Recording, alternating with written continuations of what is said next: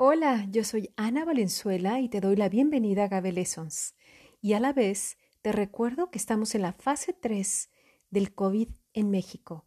Por favor, sigue las instrucciones de las autoridades sanitarias de México, siempre guardando una sana distancia, lavándote bien las manos con jabón y por favor, por favor, sigue solamente las noticias relevantes.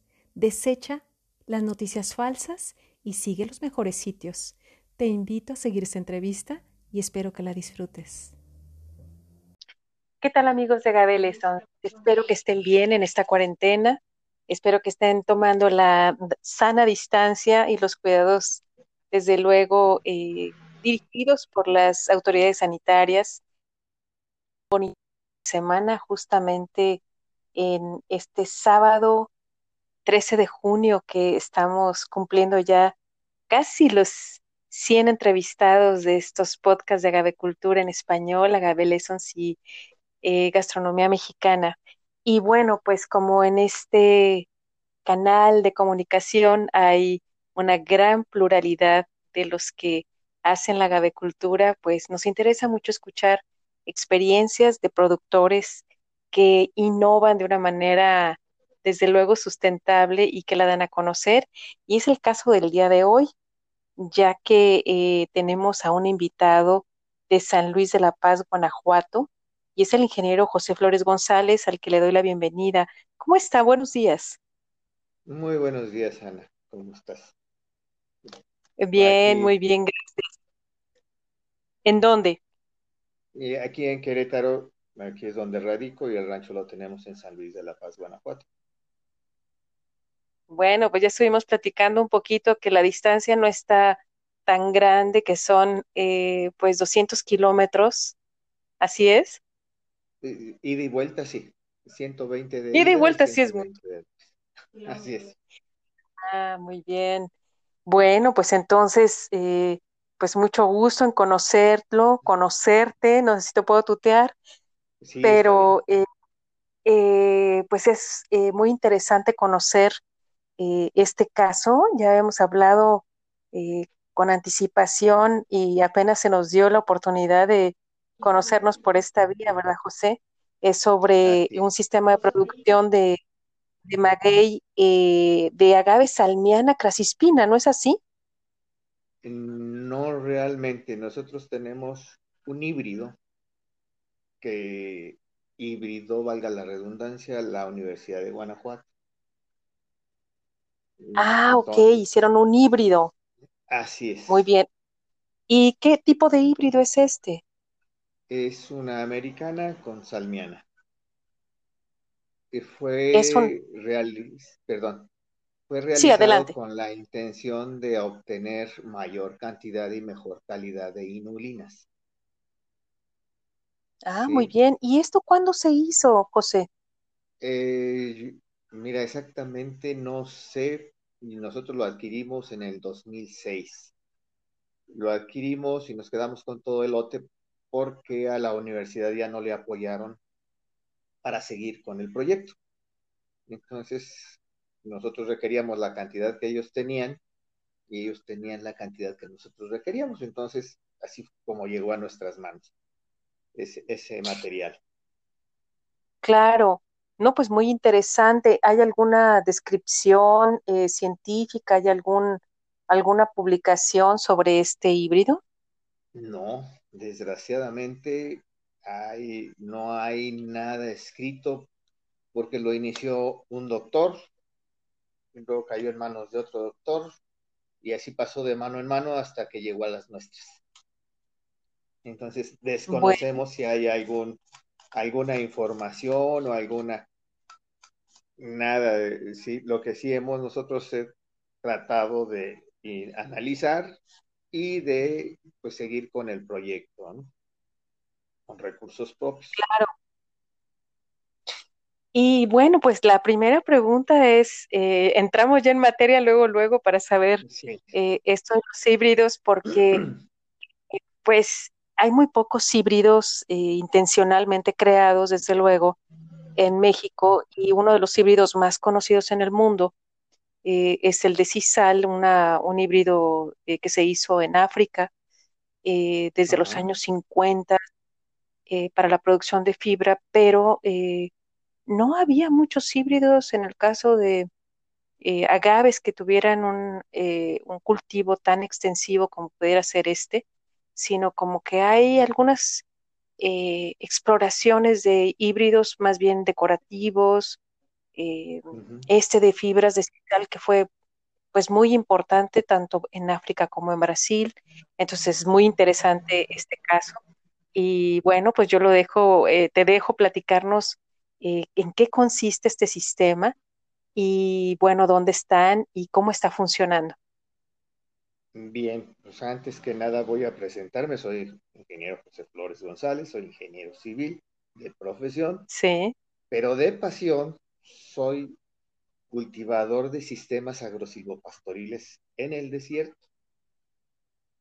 ¿Y qué es un sistema agrosilvopastoril? Bueno, pues este es un sistema donde combinamos el cultivo con la silvicultura, que es los bosques. Nosotros tenemos un bosque seco, o una selva seca a base de prosopis, prosopis leavigata, que es la que endémica del, del lugar, y lo combinamos también con pastos. Además de que en, el mismo sistema eh, cultivamos legumbres, eh, perdón, eh, de estas. leguminosas. leguminosas, sí, Así es, leguminosas. Sí. para incrementarle un poquito al pasto, incrementarle la calidad de la proteína y pastoreamos. Pastoreamos, todo lo tenemos dividido en potreros y pastoreamos como potreros. Y el cultivo más importante que tenemos es el del agave, de este tipo de agave. Sí, además que lo tenemos, lo hemos seguido promoviendo y cultivando y cuidando por 14 años, que es desde entonces que lo tenemos. Sí, claro. Llevamos una, un registro de cuánto produce cada planta, y me refiero a cuánto produce, produce en forraje. Nosotros ahorita inicialmente estamos eh, utilizándola como una planta forrajera. Sí, nosotros cuando empezamos todo este proyecto los especialistas nos decían que la densidad por hectárea de ese tipo de agaves era de 600 plantas. Muy, muy poquito. Pero nadie nos supo explicar por qué. Sí, nosotros en ingeniería conocemos una materia que se llama antropometría. Entonces en la familia dijimos, bueno, pues inventemos, o no sé si, o apliquemos la fitometría, que es la medida de las plantas de las áreas vitales de las plantas. Y empezamos a medir magueyes y magueyes y muchos magueyes. Y llegamos a la conclusión que podíamos llegar en el 40% de una hectárea a una población de 2.600 plantas. En él únicamente el 40% del hectárea, con un cierto acomodo. Y entonces así lo hicimos. Tanto que al principio, claro. CONAFOR, que fue quien nos apoyó con los primeros recursos, nos puso a la misma Universidad de Guanajuato como asesor. Y bueno, pues nosotros nos brincamos la asesoría y hicimos lo que quisimos y pusimos 2.100 plantas por hectárea. ¿Sí? Muy interesante. cuando llegó nuestro asesor nos dijo, esa plantación no la avala la universidad. Y hizo su reporte. Y bueno, pues dijimos, bueno, además de que no la avalaba la universidad, CONAFOR nos esperaba que 20 mil plantas nos tardáramos ocho meses para plantarlas. Y nos tardamos 15 días en plantarlas. Desde que nos la proveyeron hasta que terminamos la, última la última plantación, fueron 15 días, llegamos con CONAFOR y nos dijo, no es posible, pues ven y checa. Y fueron y checaron, y pues ya estaban todas las plantas plantadas, vaya la redundancia. Claro, esto fue en el 2014, dice, ¿verdad? 2006. Perdón, 2006. Y, y entonces en el 2000. todo tenemos apuntado y todo tenemos Muy bien. medido y todo tenemos, somos medios exagerados en ese sentido. Este, no, pues yo creo que es lo normal, ingeniero. Es lo normal porque, mire, por ejemplo, la CONAFOR no ha sido muy fuerte en el cultivo de agave, aunque sí en la germinación de semillas. Y existen las ciencias agronómicas algo que se llama topología. Y ahí nosotros recibimos mucha información de cómo eh, las plantas están alineadas de acuerdo, eh, desde luego, a los sistemas de producción, no solamente a que quepan, ¿verdad? Sino que también si se cultivan con otros sistemas eh, agropastoriles y todo eso. Entonces, claramente que la CONAFOR no sabía, pero yo lo felicito que usted se lanzó a plantar esa densidad y era muy bien conocido en la zona de los Altos que la densidad se doblaba para el caso de agave azul desde hace al menos unos 30 años. Entonces, claramente se, se observa que la CONAFOR no sabía, ¿verdad? Pero bueno, es. Es, muy interesante eh, que ustedes lograron hacer esto y que empezaron todo ese registro, que es algo que no muchos productores eh, hacen y que, bueno, yo creo que a ustedes les han ayudado. Y entonces, en el 2006 plantaron, ¿y cuánto tiempo tienen eh, vamos repitiendo año con año una plantación, eh, lo dejo continuar. Año con año repetimos la plantación porque nos lo fuimos llevando escalonado. dijimos, no plantamos todo el rancho, ¿por qué? Porque a lo mejor nada más tenemos una cosecha. Y bueno, pues ya no somos tan pequeños de edad, entonces a lo mejor nada más nos alcanza una cosecha, entonces hay que programar a que cada año tengamos cosecha. Y entonces programamos a ir plantando año con año cierta área. Actualmente tenemos 82 hectáreas plantadas con un promedio de 2.600 plantas por hectárea en el 40%, repito. Y digo, repito, del 40% porque es muy importante tener esa, este, tener esa visión porque el resto lo usamos otro 40% para los cultivos tradicionales combinados con, con pastos y un 20% para el prosopis, para el, para el mezquite. ¿Sí?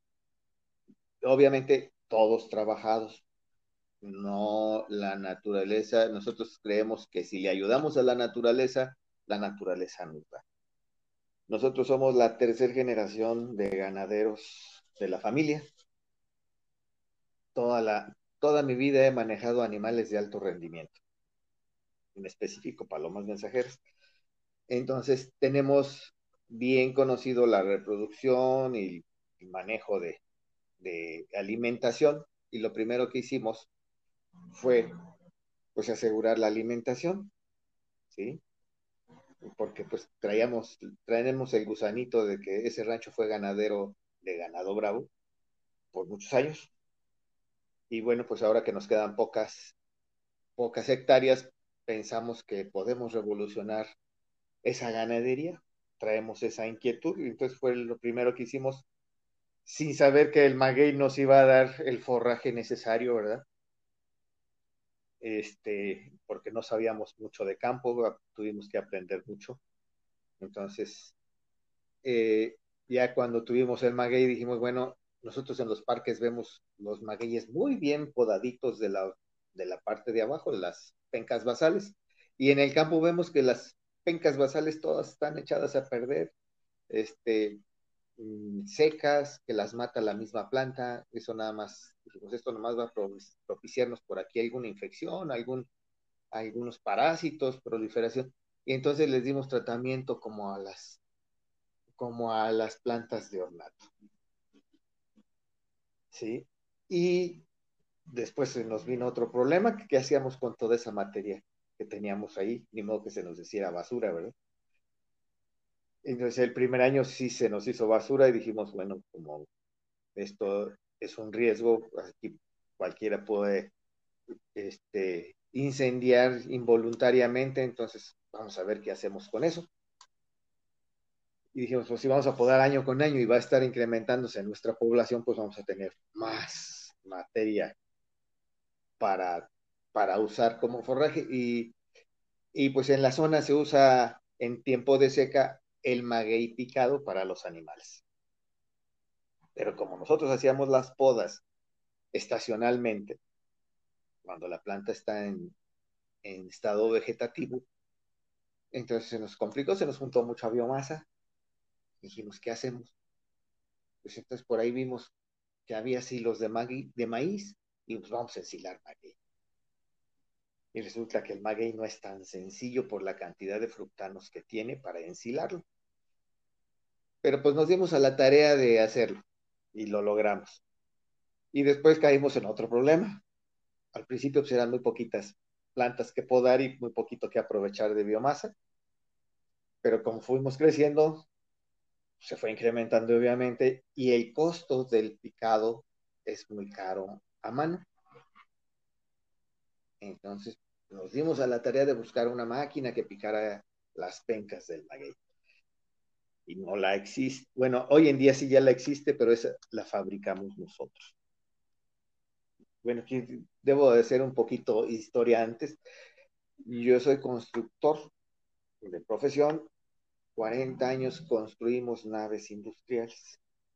Entonces me dediqué mucho por 40 años a la transformación del acero. Eso nos ayudó y, y la instalación de muchos equipos industriales, entonces conocemos muchos procesos. Claro. Y el, el haber trabajado el acero, pues nos ayudó a probar muchas máquinas y ver las deficiencias de las máquinas para moler el maguey. Y así, con eso, pues hacer realmente una investigación y desarrollar una máquina para moler maguey. Actualmente tenemos dos máquinas, una eléctrica y otra de uso con motriz con tractor. Sí, con tractor la máquina que tenemos tiene una capacidad de 1500 kilos por hora y la eléctrica de 2500 kilos por hora de molienda de penca de maíz, de maguey. Claro.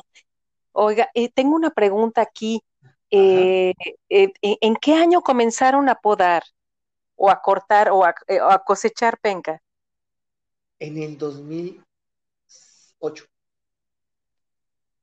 A dos años. ¿Y, ¿y en qué estación? ¿Y en qué estación cortan? En invierno. Todo el año. En invierno. bueno, actualmente podamos todo el año. Ya vimos que no hay problema. Inicialmente, pues lo, lo hacíamos como lo hacen con los frutales, ¿no? Claro. Bueno, pues son plantas también son plantas, pues vamos a hacerlo cuando la, planta está en estado vegetativo, ¿sí? Porque pues hay muchos mitos al respecto, pero si lo hace uno bien, la poda y todo eso, no pasa nada. Entonces dijimos, bueno, pues este, lo hacíamos en invierno y, eso nos complicaba, pues había que guardar la pastura para el tiempo de estiaje, seis meses después, que es lo más pesado en esta época, ah, precisamente. Entonces dijimos, ¿Cómo guardamos la pastura? Pues ensilando. ¿Sí? Claro. Oiga, entonces, ¿cuándo empezaron a, tener ya las máquinas, proceso como más continuo de, cosecha, de ensilado, de cosecha de picado y de ensilado? ¿Cuándo, en qué año comenzaron? Nosotros comenzamos ya en un proceso continuo y, y constante además de que aprendimos a hacer el silo porque al principio se nos echaba a perder. ¿Cómo no? Este, y luego ya cuando realizamos la máquina en el 2009, 2009, inicio ah. 2009, en, enero de 2009, vimos muchas máquinas, como unas 20 compramos y las vendíamos y nos deshacíamos de ellas y comprábamos otra y así eh, viendo toda la problemática que tenía una y otra hasta que la logramos no perfeccionar porque todo es perfeccionable, pero este, sí llegar a, tener un buen rendimiento. Nosotros evaluamos que una persona molía o picaba 300 kilos por jornada al día. Entonces dijimos, no, pues 300 kilos, esto es muy caro. Y en el campo y en cualquier negocio, pues todo va contra el bolsillo, ¿no? Claro. por eso nos dedicamos a realizar una máquina que pudiera tener la capacidad de moler más rápido. Claro. entonces, Oiga, desde el 2009 pues, a la fecha, molemos, picamos, envasamos y ensilamos. Bueno, envasado y ensilado es lo mismo. Ensilamos maguey y eso es lo que le damos a los animales. Quiere decir que ustedes tienen un sistema de alimentación de su propio ganado desde, digamos, desde 2010. Estamos ya a 10 años de que ustedes ya manejan esto, pero eh, ¿es solamente para autoconsumo de su ganado o ya venden también eh, su, su agave? No, ahorita es autoconsumo. Sí, estamos eh, instalando una planta de forraje de ensilado de maguey, sí, que la estamos por terminar, estamos en los últimos tratamientos de permisos de, de, CFE, de, la Comisión Federal de Electricidad para la Energía, de las autoridades para que nos permitan ya circular todo y, empezar a funcionar, ¿sí? Y yo espero que este año ya, ya lo tengamos al público. Bueno, entonces hasta ahora son productores de su propio eh, consumo de forraje y en su sistema se produce tanto este alimento como ganado y tienen, eh, eh, no sé si nos pudiera enumerar los productos, vamos, del sistema. Ah, ok, mira, lo que, lo que hacemos es, primero, pues, lo básico es que tenemos alrededor de 165 toneladas por hectárea de forraje de maguey, únicamente de maguey, ¿sí? Y luego con el mezquite, que el mezquite tiene, o prosopis tiene muy buena calidad y cantidad de proteína, complementamos la dieta con forraje de mezquite. Este, entonces, así le incrementamos. Y en el campo, pues pastoreamos y levantamos eh, lo que ponemos de leguminosas. Bueno, levanta el ganado, porque, bueno, todos los ganaderos estamos acostumbrados a cosechar lo que nunca cultivamos, ¿verdad? Eso es lo tradicional. Sí. Nada más los avienta uno al monte y ahí va el ganado y anda penando por todos lados la comida, ¿no? Sí. Nosotros no, nosotros decimos que, bueno, que tenemos que cultivar la comida del ganado y que ella la coseche. Y con, ese, con esa misma intención, o con esa misma acción más bien, logramos que el mismo ganado nos disperse la materia seca que desecha el ganado. ¿sí? O sea, todas las heces del ganado, pues las, las volvemos a... Se quedan ahí. Las volvemos a incluir al suelo de forma natural. Nosotros todo lo hacemos naturalmente. ¿sí? Eh, para nosotros es importantísimo en el desierto tener infiltración de agua.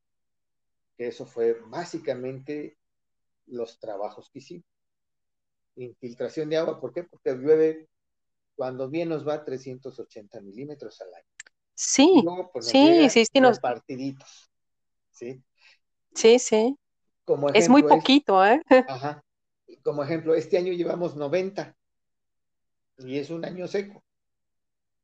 ¿Sí? Pero en tiempo de agua o en tiempo de crecimiento de las plantas, cuando todas las condiciones están dadas para crecer, nos llueven 120 o 180 milímetros. Y el resto lo completamos con el año, ¿sí? Cuando las plantas, claro. pues ni están activas, ni están ni hay condiciones propias para, para que crezcan. Entonces tenemos que tener plantas que aprovechen al máximo el agua y nosotros tenemos que tener un sistema que se aproveche al máximo el agua. Pues sí, eh, eso es importante de recalcar aquí para quienes nos escuchan y para quienes tienen eh, condiciones similares. Eh, una zona árida está comprendida en aquellas zonas donde llueve menos de 600 milímetros anuales. Entonces, 300 milímetros, pues no sé si usted escuchó eh, la entrevista de, que hice en Sudáfrica, que es también una zona ganadera con agave americana, y ellos eh, me reportaron 250 milímetros. Es increíble, ¿no? Que mientras tenemos zonas tequileras que tienen con un 80% de probabilidad anual de lluvia, de, de 800 eh, milímetros anuales. Entonces, eh, estamos hablando pues de, condiciones completamente diferentes, con una producción de biomasa, esa que nos habla, eh, por hectárea, es por hectárea, Así es. pues, pues muy interesante, ¿no? Estamos hablando de un sistema que tiene pues no solamente las plantas que son adecuadas para ese, para ese crecimiento, sino también del manejo que ustedes les están dando para no sobrecargar y para no eh, llevar a un agotamiento, a una sobrecarga, ¿no? Del agostadero. Entonces, pues eh, yo lo felicito, José, de, le ha servido mucho la ingeniería civil. Eh, desde luego que la, las ciencias agronómicas, todo esto incluyen, ¿eh? solamente que, pues, a veces no todo mundo le busca estos detalles, ¿no? De, de la mejora de, de sistemas que sean eh, pues más naturales y mejores y usted está ahí eh, haciendo un gran trabajo ya de 10 años produciendo su propio eh, pues su propio sistema ganadero porque esto es un sistema ganadero o sea lo que tiene más valor es que la carne. Sí sí bueno yo digo que la piña la dejamos como un ahorro. ¿Por qué? Porque después de haberle sacado 10 o 12 años, no, 10 años forraje al maguey, ¿sí? Nos queda el ahorro de, para poder procesar las sinulinas y también estamos en ese proceso de poner una planta para ello, para aprovechar las ah, entonces ya, maguey. Ya, ya cuando, me imagino, ya cuando está llegando cerca de la cosecha, el desquiote, eh, ¿ustedes están vendiendo las, las cabezas para alguna planta para inulina? Así es. Ah, entonces es un doble propósito. Es un doble propósito y hasta un triple, porque bueno, en la familia de mi madre es tradicionalmente papelera. Entonces, si trabaja uno bien eh, el agave o la piña o la cabeza, como te queramos llamar, pues todavía nos sobra todo lo que es la fibra. ¿Sí? Y una fibra eh, virgen la podemos utilizar como celulosa claro. con una fibrilación. Entonces el maguey tiene muchas aplicaciones que todavía no les hemos visto, ¿sí? Estamos en ese proceso. Afortunadamente este maguey tiene un alto contenido de fructanos, fructanos muy largos y muy ramificados con mucha polimerización. Y nuestros ARTs, bueno, pues andan arriba de los que son los almianas. Los almianas andamos sobre 24, 26 ARTs, nosotros tenemos 30, 32, ¿sí? sin llegarle a lo que es el Weber que tiene 40, ¿no? Entonces. Sí, eh, eso depende de dónde se, de dónde se ubique. Ustedes están a 2000 metros, ¿no? A 2000 ¿Están a qué altura? Sobre el nivel del mar, sí, así es. Sí, entonces sus azúcares reductores totales, eh, pues son diferentes a una región, por ejemplo, como Tequila, que está a 1200, o Outland, que está mucho más de abajo, ¿no? Así es, así es. Entonces, eh, lo, esperado es que ustedes tengan una gran cantidad de azúcares reductores totales. Pues eh, no siempre se obtienen 40 en, en, en agave tequilana Weber, pero eh, pues es todo, ¿no? Es el manejo, es el lugar, la, la altura, hay muchas variables.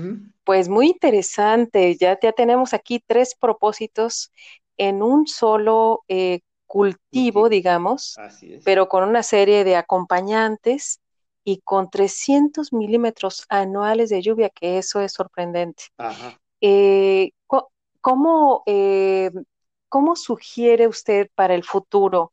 Porque bueno, sí, considero que sí es muy importante saber que los usos actuales son muchos, eh, digamos, todavía muchas incógnitas con respecto a tecnificarlas, a, mejorarlas, a hacer sistemas más completos, ¿verdad? Que sean eficientes. Pero bueno, de, miles de años sabemos que toda esta planta era la, no solamente esta planta, esta especie, agave salmiana, agave americana, agave inaequidens, eh, fueron nombradas como el árbol de las maravillas, o sea que sí sabemos. Lo que nos falta es como hacer todo este eh, manejo que usted está haciendo con su familia y con toda esta serie de, conocimientos, porque sí se requiere el conocimiento, esto de de repente decir que eh, voy a hacer una máquina, pues sí requiere eh, de perseverancia y de estar probando. ¿Cuántas máquinas dice que probó? Alrededor de unas 20 que hay en el mercado para, para picar distintos materiales. Sí, y, claro. Y ninguna dio este, el resultado que esperábamos, ¿no? Entonces, pues. Claro. ¿Qué eran, los, ¿Qué eran los principales problemas que tenían? La fibra. Sí. La fibra, la fibra es difícil de cortar más la de maguey. Este, entonces se hacía como, ¿conoce los estropajos? Sí. Hagan cuenta, se hacían estropajos, todas las máquinas se llenaban de estropajo y terminaban atascándose y, y, parando hasta el mismo tractor, 80 caballos, claro. 60 caballos de un tractor, es difícil pararlos y terminaban atascándose de, tanta fibra que, hay, que hacían que hasta terminaban rompiéndose, ¿no? Entonces decían, no, no, pues esto no funciona. Y esto no funciona. Y todas las máquinas terminamos casi con el mismo problema. Eh, el exceso de fibra y, un apelmazamiento de la fibra. Y, y bueno, de hecho, hoy en día los tequileros y los mezcaleros tienen que eh, hidrolizar la piña para poderla moler. O sea, tienen que cocer la piña o hornear la piña para poderla moler. Eso hace que las fibras se ablanden eh, y se fraccionen y sea más fácil hacer las moliendas. Nosotros lo hacemos en verde, en, en, natural. Claro. Sí. Claro pues este, es, ese era un problema para varias de las eh, especies que se cultivaron en tequila eh, antes de la entrada del siglo XX, y era que atascaba los molinos que, apenas ingresaban, y entonces pues de ahí ya decían, estas no nos gustan, y había otras que tenían fibras menos duras, porque son fibras duras las del agave, entonces eh, también fue una manera de seleccionar pero sí me imagino ese trabajo de estar probando 20 máquinas y pues lo felicito.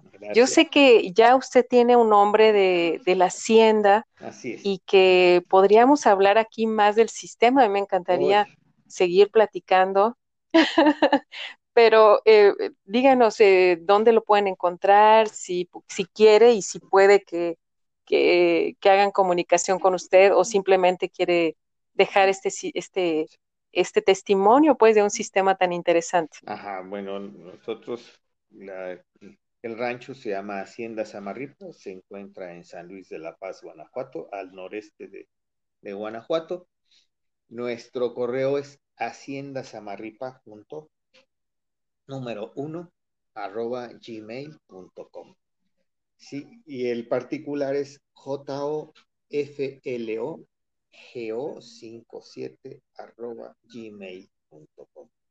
Estamos a sus órdenes. Nosotros consideramos que el sistema que tenemos es muy importante porque nosotros vemos el 60% de nuestro país es desierto y semidesierto, donde una, una hectárea produce alrededor de 3 mil pesos, poniéndolo en económico, al año. Entonces ninguna familia o ninguna persona vive con 300 pesos al año. ¿Sí? Claro. Si lo veo uno, pues son 6 pesos por semana, por hectárea, ¿no? Entonces, nosotros hemos llegado a que ahorita con este sistema eh, podemos tener alrededor de unos 3 mil pesos por semana, obviamente trabajando, ¿sí? Este, bien, trabajando bien, con este sistema podemos tener cuando menos 3 mil pesos por semana de ingreso, ¿sí? Por, por hectárea. Entonces es muy importante y creemos que es... Claro, ya cuando suman, cuando ya se suma eh, todos los productos del sistema, ¿es así? No, únicamente de puro forraje. Ah, qué bueno que dices. Únicamente de puro forraje para el ganado. Sí, y además, bueno, pues tiene a uno la facilidad de que cuando vende uno el ganado lo vende en buenas condiciones. Y no llega el introductor y lo ve en malas condiciones y le da a, uno lo que uno quiera. De otra forma, cuando tiene uno el ganado en buenas condiciones, uno pone el precio. Entonces tenemos muchas. Sí, es otro, otro nivel de negociación. Así es. Claro. bueno, pues entonces es la Hacienda Samarripa. Así es. El ingeniero José Flores González es un híbrido de agave americana con salmiana y es un sistema que puede crecer en una altura 2.000 metros con 300 milímetros anuales y desde luego pues con todo un conocimiento eh, ya comprobado, digamos, y con una serie de registros que se deben de tener. ¿Y qué es lo más conveniente para todos los sistemas agrícolas, ingeniero? Porque eso, eh, al final de cuentas, pues eso es dinero, el estar capitalizando la información que va saliendo de campo. Entonces, eh, dígame. ¿Qué es lo más importante? ¿Quería decirme algo? No, para nosotros lo más importante es que hemos seguido este, un sistema. ¿sí? Y con ese sistema, bueno, pues tratamos de adecuarlo a distintos. Tenemos ya algunas pruebas en distintas altitudes sobre el nivel del mar, funcionando casi igual con los mismos resultados, algunos, en algunos lugares un poquito mejor y otros lugares pues un poquito menos. Pero, este, ¿cómo se llama? Lo estamos promoviendo.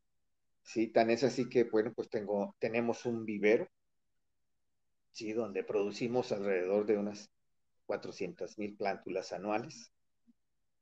Sí, también las ponemos a sus órdenes. Tenemos registro en el Consejo Regulador del Mezcal. Somos, somos proveedores de planta y productores de plántula. Entonces, nuestro agave también tiene esa facilidad que lo puede uno utilizar como, si quiere uno no utilizarlo en las inulinas, lo puede uno utilizar perfectamente bien en el mezcal, por las denominaciones de origen. Claro, Claro, pues este, esto del sistema, claro que se hace también con conocimiento. Entonces, eh, sí, un sistema necesita un conocimiento y un conocimiento registrado y un conocimiento que se está probando. Y bueno, pues aquí nos están escuchando diferentes partes de México y de, del mundo. Eh, cada quien decide ahora sí que utilizar una u otra eh, recurso genético, pero todos los sistemas se pueden mejorar, se pueden, eh, pues no solamente mejorar, sino ser más creativos, ¿verdad? Yo lo felicito y le deseo, pues, sí, sabemos que no somos, sabemos que no somos, eh, bueno, que no inventamos el hilo negro ni la rueda, sino que la utilizamos, los utilizamos, ¿no? Además, nosotros cuando no, y que la mejoraron la rueda.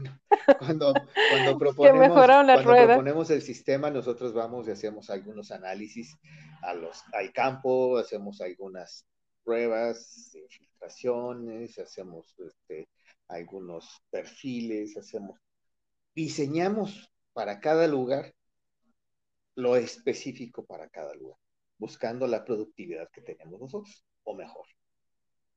¿Sí?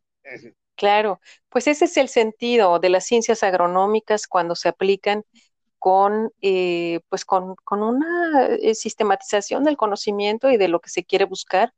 Entonces, eh, eso es parte de el conocimiento técnico y, efectivamente todo se puede mejorar sabiendo de antemano que estos, estos agaves, estas plantas, tienen un metabolismo parecido a los, a los cactus que ayuda a que no haya una pérdida de humedad excesiva, entonces, pues es una gran ventaja. Hay que aprovecharlos.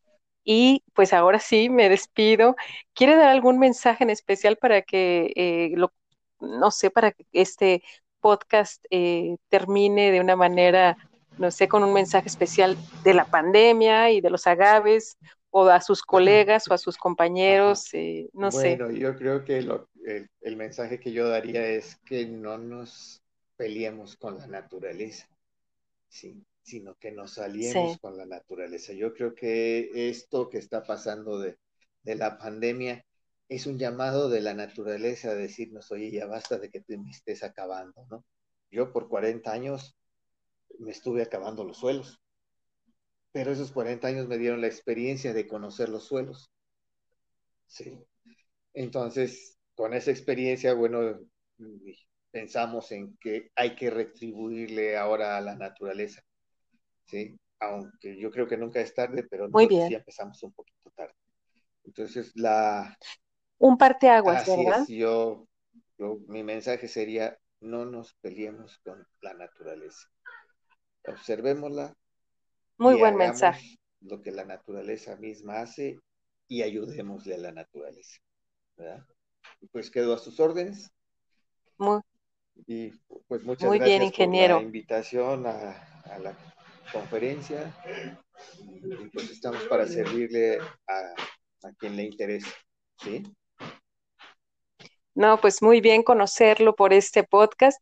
Lo saludo desde Bruselas y bueno, pues que tenga una buena cuarentena, que estoy segura que va a ser muy fructífera pensando en, en los nuevos proyectos. Así es. Gracias, ingeniero eh, José Flores González. Hasta pronto. Hasta pronto, buen fin de semana.